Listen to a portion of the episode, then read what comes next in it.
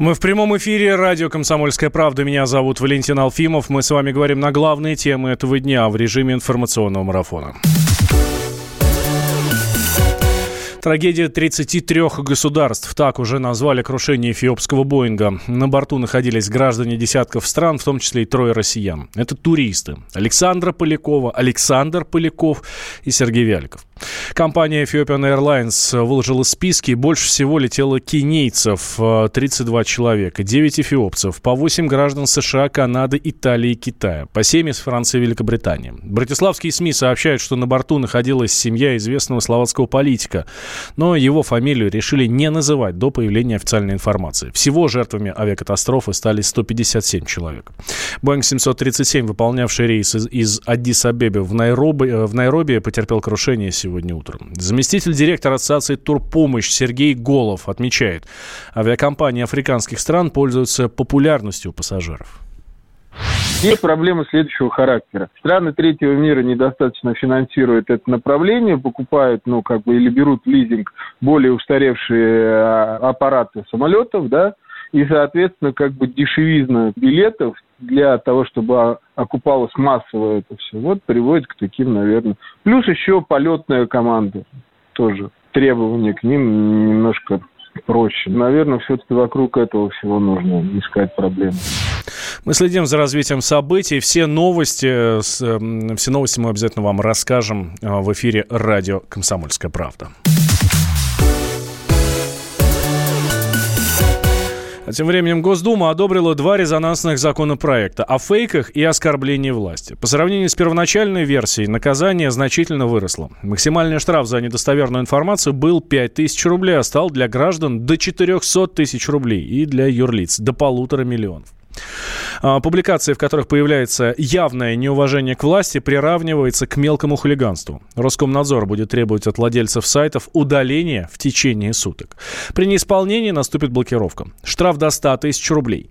А при повторном нарушении 200 тысяч. За третий раз 300 тысяч и арест до 15 суток. По словам автора обоих документов, сенатора, сенатора Андрея Клишеса, Совет Федерации рассмотрит эти законы уже в среду.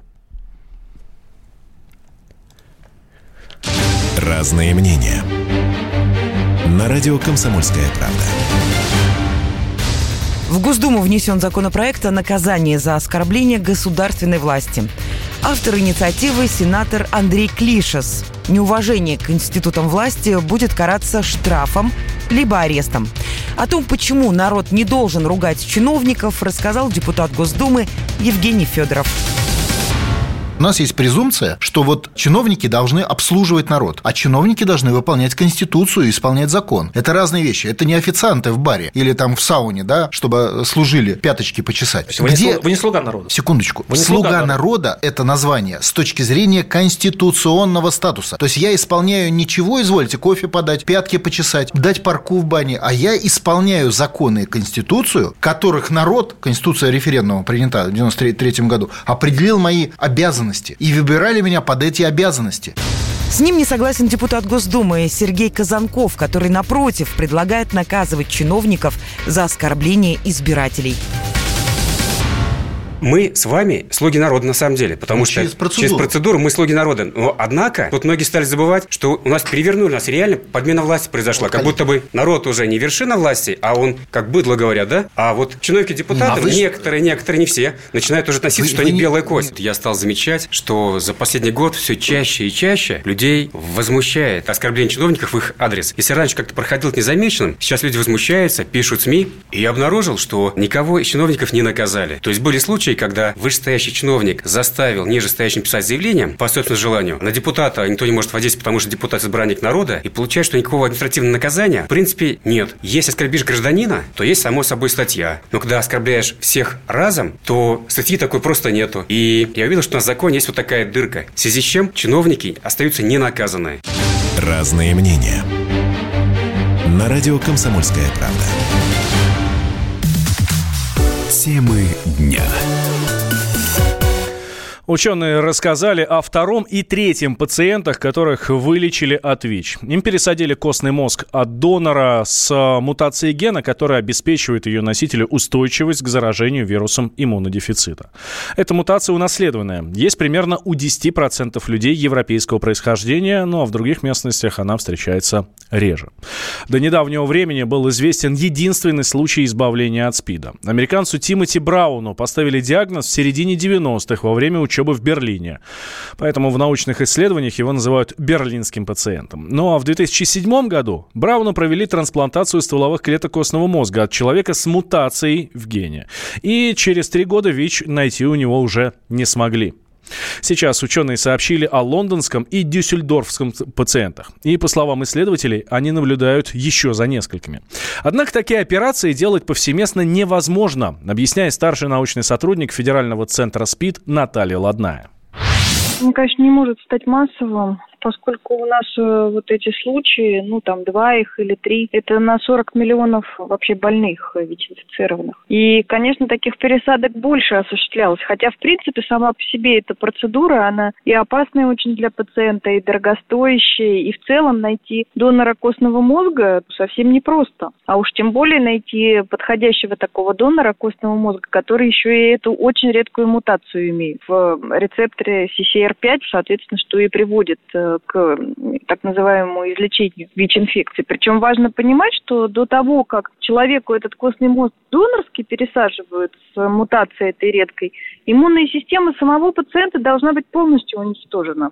То есть это не может, конечно, стать ни, никоим образом массовым каким-то методом, но мы можем ожидать, что определенное количество больных такую методику будут получать.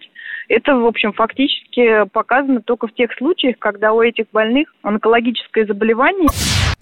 Это была Наталья Ладная, старший научный сотрудник Федерального центра СПИД. Журналист и директор благотворительного фонда «СПИД-центр» Антон Красовский подчеркивает, говорить о такого рода операциях в России не приходится, пока не решены другие проблемы.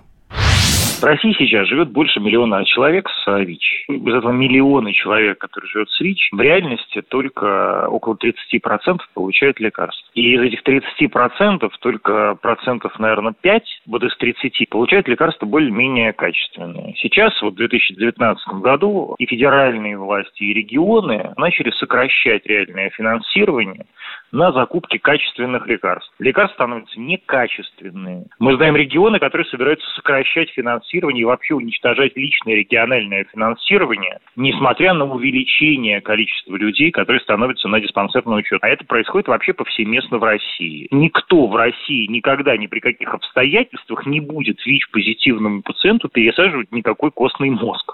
Вот в принципе. Да, в России даже зуб не будут имплантировать э, человеку с ВИЧ-инфекцией, а не то, что костный мозг пересаживают.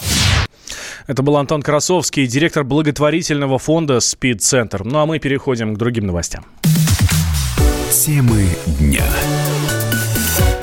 Самым популярным певцом в России стал Филипп Киркоров. Причем его слушают не только люди зрелые, но даже и молодежь. Об этом говорит опрос Левады-центра. Бывшая жена Киркорова Алла Пугачева на втором месте. Далее идут Стас Михайлов, Николай Басков, Лев Лещенко, Григорий Лепс, София Ротару и Владимир Высоцкий. Замыкают десятку Валерия и Дима Билан. Группа Любе, кстати, на одиннадцатом месте. Чаще прочих среди любимых исполнителей россияне также называют Михаила Шафутинского, Олега Газманова и Иосифа Кобзона.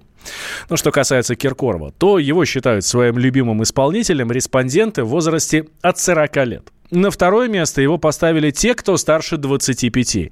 И на третьем он у самых юных совершеннолетних граждан. Это категория от 18 до 24 лет, которая принимала участие в опросе. Одна из причин такого широкого диапазона почитателей – новые хиты, ориентированные прежде всего на молодежь. Цвет настроения синий Цвет настроения синий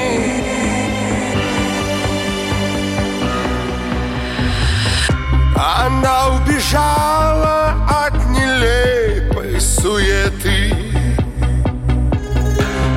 капли стеснения с приходом темноты.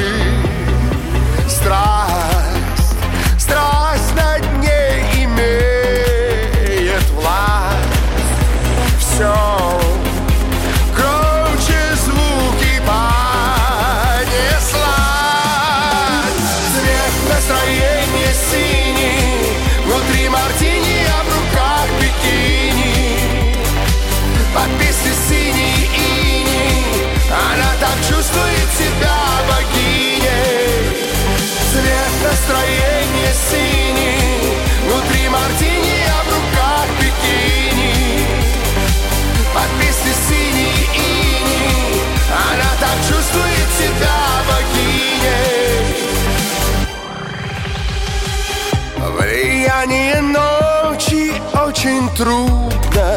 because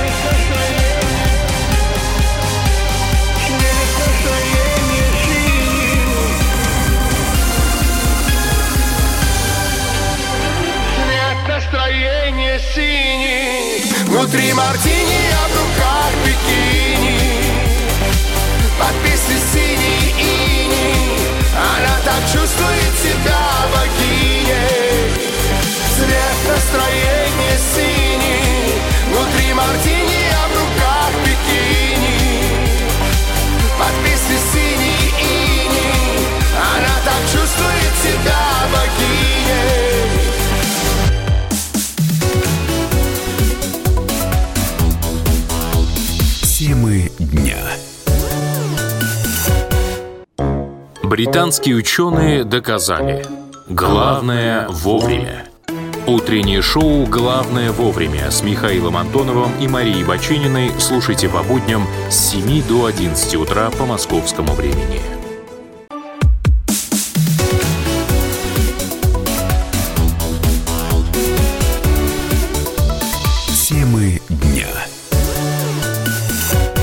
Возвращаемся в прямой эфир. Радио «Комсомольская правда». Меня зовут Валентин Алфимов. Это информационный марафон «Комсомолки». Так, российским военным запретили пользоваться смартфонами и другими гаджетами на службе. Согласно подписанному президентом закону, также нельзя сообщать в соцсетях и средствах массовой информации о своей деятельности, о воинских частях и подразделениях. Законопроект разрабатывало правительство, и, как указывалось в пояснительной записке, российские военнослужащие представляют особый интерес для иностранных спецслужб, а также для террористических и экстремистских организаций. Аналогичный запрет действовал еще в советские времена, говорит член экспертного совета коллегии военно-промышленной комиссии, главный редактор журнала «Арсенал Отечества» Виктор Мураховский. Советское время тоже запрещалось использовать всякие устройства, фиксация информации, например, фотоаппараты, видеокамеры, диктофоны и прочих э, гаджетов такого типа. Но в полку определялось приказом специальным по части, кто имеет право пользоваться вот такого рода устройствами. Это, как правило, были из состава политработников, там начальник клуба, заместители командира части и подразделений по политической части.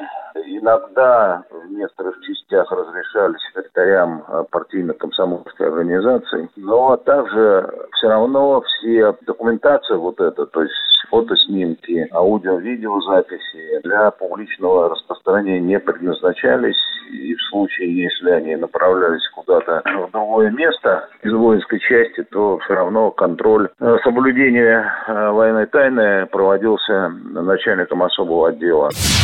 Это был Виктор Мураховский, главный редактор журнала «Арсенал Отечества», военный эксперт и полковник запас. За нарушение новых требований предусматривается дисциплинарная ответственность. Для контрактника – увольнение. Директор Центра стратегических конъюнктур Иван Коновалов подчеркивает, при подготовке закона учитывался зарубежный опыт в большинстве современных армий все это решается рекомендательным путем. В американской армии, кстати, это наиболее сильно проявляется. Но надо отметить, что и когда это нарушается, то тогда возникает и, в том числе и уголовная ответственность. То есть хотя это носит рекомендательный характер, но при этом наказание серьезное. Поэтому, с моей точки зрения, проще иметь закон, который точно определяет, что делать можно, а что делать нельзя. Это был Иван Коновалов, военный эксперт. Вместе с этим под запрет не попали мобильные кнопочные телефоны без камер. Также разрешено пользоваться смартфонами в быту. Шеф-редактор интернет-портала «Мобильные телекоммуникации» Леонтий Букштейн отмечает, полностью пресечь распространение секретной информации будет крайне сложно.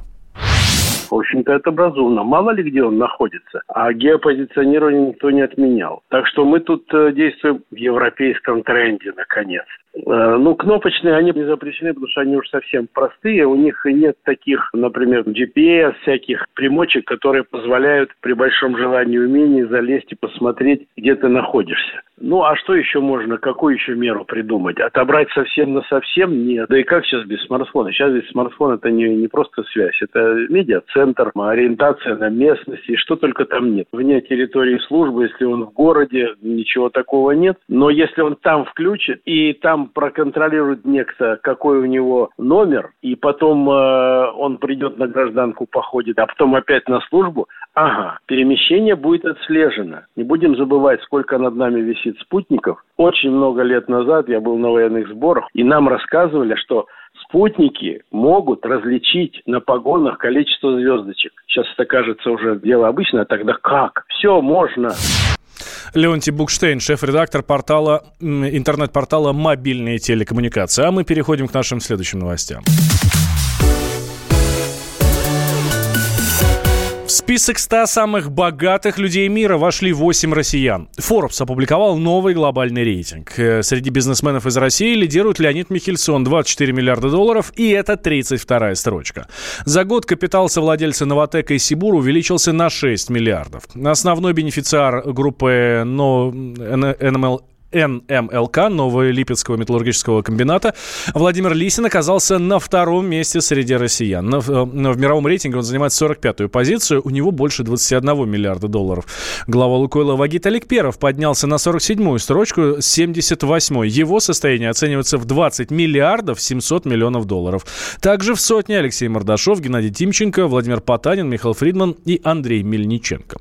Рост числа миллиардеров вполне объясним, говорит экономист Сергей Хистанов. Обычно во времена, когда экономика демонстрирует достаточно низкий рост, происходит концентрация. Концентрация выражается в том, что богатые становятся еще богаче, к сожалению, бедные становятся еще беднее. Эта тенденция достаточно ярко проявляется во всех странах, и Россия не является исключением. Один из способов балансировки бюджета и поддержки отечественного производителя является в снижении курса рубля к так называемым твердым валютам. Это повышает конкурентоспособность российских экспортеров экспортеров. Это повышает конкурентоспособность тех компаний, которые работают на внутренний рынок, но конкурируют с импортной продукцией. Но за это приходится платить тем, что растет потребительская инфляция, и как следствие большая часть граждан становится несколько беднее. А вот экономист Денис Ракша подчеркивает, что к таким рейтингам надо относиться весьма взвешенно. Многие представляют себе, что вот эти богачи сидят на мешках там, с золотом или с долларами, которых становится все больше и больше. На самом деле ничего подобного не происходит. Когда пишут, что стало больше долларовых миллиардеров или там миллионеров, это значит, что компании, которые принадлежат этим людям, каким-то образом улучшили свое положение на рынке. Выросла их капитализация. Это может быть из-за того, что выросла цена на те там полезные ископаемые, которые они добывают, или вырос объем добычи, или они построили там, не знаю, новый трубопровод, если речь идет о нефтяниках и газовиках. Все это и многое-многое другое влияет на стоимость акций этих компаний. И когда растет стоимость акций, это означает, что появляется новый миллиардер. Мы с вами следим и за футболом. Э, говорили о том, что начался матч в Петербурге. «Зенит» принимает Уфу. И вот так вот сейчас там перерыв. Счет 2-1 в пользу сине-бело-голубых. Бросить все и отправиться в путешествие по миру на яхте. Многие об этом мечтают. А Елена и Василий, и Василий Суриковы из Крыма так и сделали. Вот уже два года супруги бороздят Атлантический океан, Средиземное море. И не одни, с детьми. Валерия Лысенко все узнала. Многие мечтают все бросить и отправиться в кругосветное путешествие, но не решаются. А вот супруги Елена и Василий Суриковы из Крыма прямо сейчас бороздят Средиземное море. И не одни, а вместе с маленькими детьми. Старшему сыну Филиппу чуть больше трех лет, а младшей Оливии всего год. Дочь вообще чуть не родилась на яхте. По словам Елены, всю беременность она провела в море, но дискомфорта не испытывала. Беременность на яхте проходит намного проще беременность на суше, потому что у нас очень много свежего воздуха, да и вообще вся обстановка очень успокаивает и расслабляет. Я практически не испытывала сильной усталости. За эти 9 месяцев мы сошли на берег только в самом конце, за две недели до родов. Наша Оливия появилась в Испании в декабре. Пару месяцев пожили на суше в квартире и потом вернулись на воду. И когда вернулись, поняли, что на воде нам намного комфортнее и спокойнее. Елена занимается детьми и следит за порядком на яхте. Но самый главный в море, конечно же, папа. Василий Суриков рассказывает, что с детьми в путешествии легко, потому что яхта – это огромная игровая площадка. Ведь глава семейства оборудовал на палубе целый веревочный городок.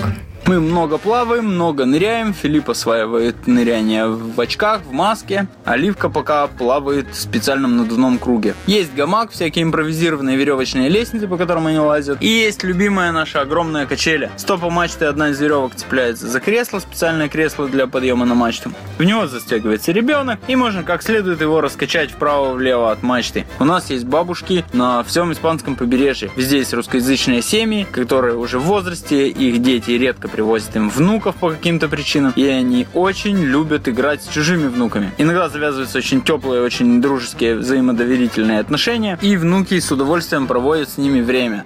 Зарабатывают супруги удаленно. Оба айтишники-фрилансеры. Как рассказывает Елена, главный плюс такой работы в том, что заниматься ею можно где угодно. Однако, по ее словам, озаботиться поиском такого источника дохода лучше заранее. Всем, кто хочет отправиться по нашим следам, мы советуем хорошо подготовиться и организовать себе какой-нибудь пассивный заработок. Мы не успели так хорошо подготовиться, поэтому нам приходится все время держать руку на пульсе нашего семейного бюджета, постоянно исследовать и искать новые альтернативные способы заработка. Пока что самый действенный и постоянный способ для нас – это фриланс. Мы с Василием занимаемся веб-разработкой, делаем дизайн и программируем веб-сайты, мобильные приложения. Уже больше года мы публикуемся на постоянной основе в глянцевых изданиях. Это нас очень выручает. Пары статей достаточно для того, чтобы продержаться целый месяц на плаву. А сколько же стоит такой образ жизни? Обслуживание лодки меньше 200 евро в год.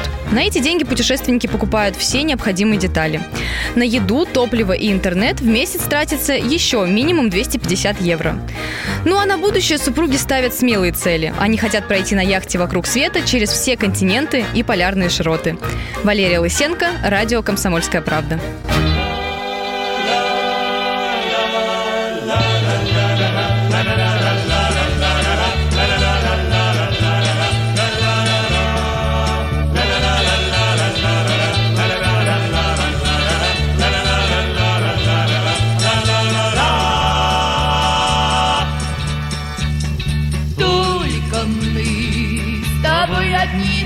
Целом свете Только нам светлой ночью без огня И горят, горят для нас одни рассветы Лишь потому, что я люблю и так отчаянно люблю. Что без тебя я не могу прожить Верь, что я люблю тебя и вижу я в твоих глазах, читаю в них, что любишь ты меня.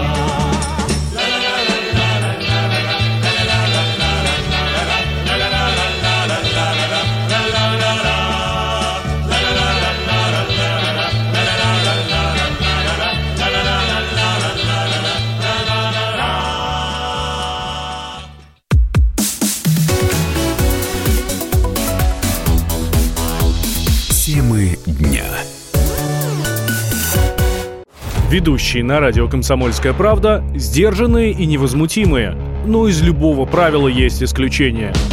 дай по морде мне. Встань и дай. Хочешь стекло хочешь? такое? Давай. Он это говно в эфир кидает. Я... Ты несешь какую-то хрень. Мы расстреляем его из водяных пистолетов мочой. Самый горячий парень радиостанции в прямом эфире. Исключение из правил с Максимом Шевченко. Слушайте по вторникам с 8 вечера по московскому времени.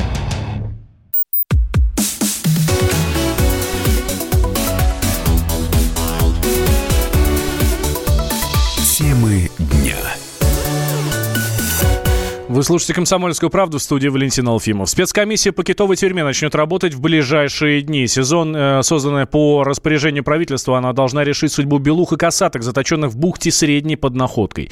Ученые планируют составить дорожную карту по реабилитации и освобождению животных. По поручению Владимира Путина эту проблему должны были решить еще до 1 марта.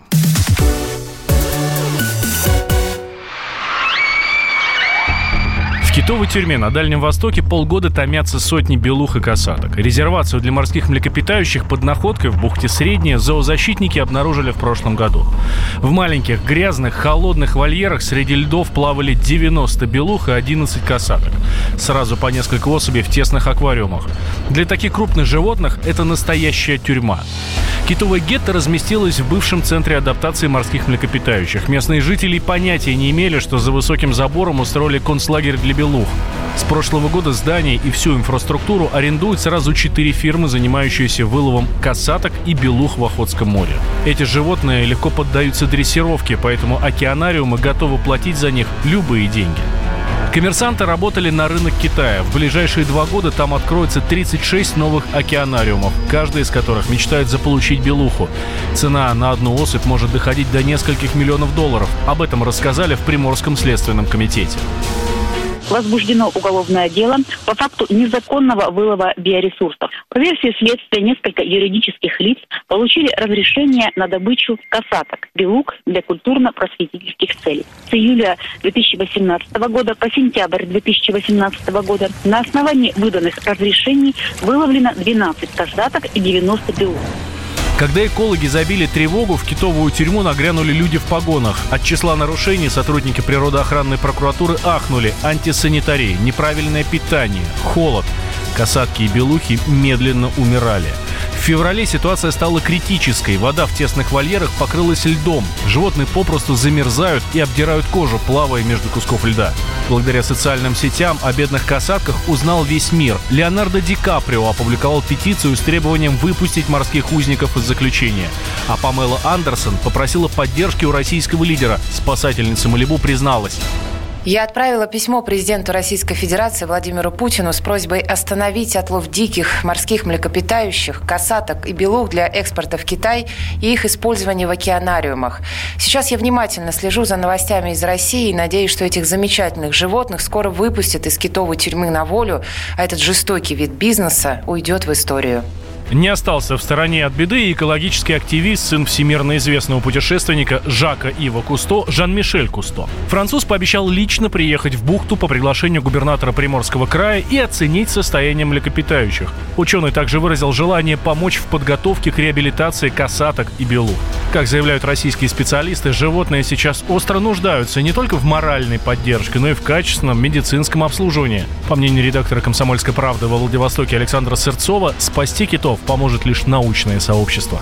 А пока научное сообщество, реальное научное сообщество, и российское, и международное не включилось в эту борьбу вокруг э, китовой тюрьмы, то толку было мало совершенно, потому что все вот эти межведомственные разборки пока что, как мы видим, ни к чему не приводят. Владимир Путин дал неделю, чтобы решить судьбу морских млекопитающих. Президент также поручил Генеральной прокуратуре продолжить следить за ситуацией. Как заявил пресс-секретарь главы государства Дмитрий Песков, дело касаток взяли под особый контроль. Проблему нельзя считать закрытой. Этим вопросом будет заниматься контрольное управление президента. Тема будет взята под особый контроль. Мы знаем, что обозначились различные точки зрения относительно того, могут ли животные выжить в условиях дикой природы после того, как они содержались в неволе. Некоторые ученые и представители соответствующих ведомств считают, что они смогут и что их нужно до потепления выпускать. Некоторые категорически это опровергают и говорят, что животные случае, если их выпустить, будут обречены на смерть. Это, безусловно, чуть-чуть затрудняет процесс решения, но де-факто ситуация не разрешена. Приморские чиновники быстро отчитались. Оказывается, нельзя просто так взять и отпустить белух на волю. Выловили их в Охотском море, и в Японском они могут просто не прижиться. К тому же переселение животных за пределы естественного ареала напрямую запрещено законом. Пока Минприроды и Минсельхоз разрабатывали план, как вернуть узников в родное море, три белухи сбежали из тюрьмы своими силами. Предположительно, они протиснулись в отверстие в ограждении. Менее проворных узников расселили в более просторные вольеры. Как говорится, освободите Вилли и его друзей. Реплика. Владимир Лаговский, обозреватель «Комсомольской правды», о том, что перед смертью люди начинают видеть необычные сны. В журнале паллиативной медицины, ну, это такой научный журнал, посвященный медицине хосписов, появилось весьма интересное исследование некого доктора Кристофера Кера, директора одного из американских хосписов в штате Нью-Йорк, о исследование сновидений умирающих. Довольно известное, ну, такое распространенное явление, которое многие знают, это так называемый околосмертный опыт. Near-death experience, как говорят на Западе. Полно свидетельств людей, которые ну, как бы вернулись с того света, воскресли, находясь в состоянии клинической смерти, и рассказывают, что ден неслись по какому-то туннелю, видели умерших родственников, видели себя со стороны. Ну, этот набор довольно известный и широко обсуждаем. Так вот, менее известные, но не менее загадочные явления, которые тоже происходят с умирающими, это так называемый феномен последних снов. Вот этот доктор Кристофер Кер собрал команду медиков, которые в течение 10 лет опрашивали пациентов хосписов. Ну, как известно, люди туда попадают еще живыми, но очень больными. И, в общем-то, эти учреждения обеспечивают им достойный переход в мир иной. Они, кстати, охотно очень рассказывали о своих сновидениях. Те записывали. Получилось э, где-то 13 тысяч свидетельств, из которых медики сделали убедительный вывод. 88% умирающих видят одни и те же сны. Примерно сны одних и тех же сюжетов. Это, как правило, мертвые, ушедшие из жизни родные. Следующий распространенный сюжет. Либо люди либо во сне, либо готовятся к каким-то путешествиям, либо уже куда-то, ну, отъехали. В самолете себя видят там, либо что-то, чемоданы пакуют, что-то в этом роде. Либо перед ними прокручиваются какие-то важные сюжеты из их жизни, просмотр который доставляет им удовольствие. Часто видят умерших и живых, и умерших людей, и во сне ощущают, что с ними так приятно, что не хочется даже расставаться. А вот эти сновидения загадочные начинаются примерно за 11-10 недель до смерти. За три недели сновидения становятся особенно яркими, настолько яркими, что люди, которые видят их, это по рассказам вот этих самых пациентов хосписа, что люди принимают их за какие-то реальные события. Реплика. Первые дни весны в России было по-зимнему холодно. На европейскую часть обрушился мощный снежный циклон. Удастся ли нам сегодня проводить зиму? Расскажет ведущий специалист Центра погоды ФОБОС Евгений Тишковец. Следующая неделя в Центральной России лишний раз докажет, что март в нашей стране это не весенний, а зимний месяц. Участятся случаи э, проникновения в среднерусскую возвышенность так называемых ныряющих атлантических циклонов, которые с собой будут нести интенсивные заряды снега и порции более холодного воздуха полярного происхождения. В этой связи температурный фон начнет стремительно понижаться. И если в понедельник ночью около нуля, временами снегопады днем кратковременные заряды снега и плюс один, плюс три еще, то начиная со вторника э, столбики термометров начнут ползти вниз. Во вторник это уже минус один, минус шесть, днем 0, минус пять. Ну и самые низкие температуры ожидаются в среду и в четверг, когда под утро воздух будет остывать до минус 4, минус 9 градусов, и днем максимум, если столбики термометров дотянутся до нуля, то будет хорошо. Поэтому температурный фон на 1-2 градуса будет ниже климатической нормы. Такую погоду весной назвать нельзя.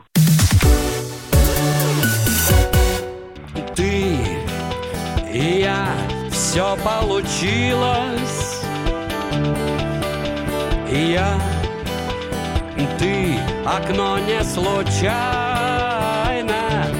нашей любви, что не изменилось, не все так печально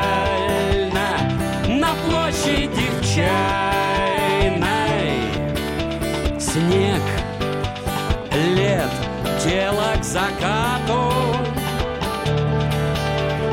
Да, нет, время к рассвету, секунды в ладонях слетят за глазами. Кто там за нами?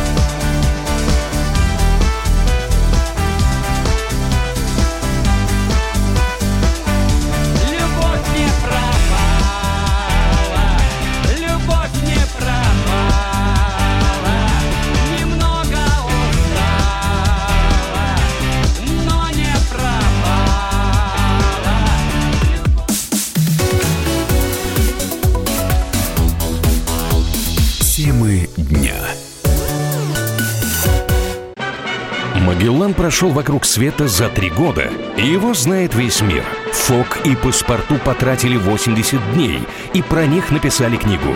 А с нами это можно сделать всего за полчаса.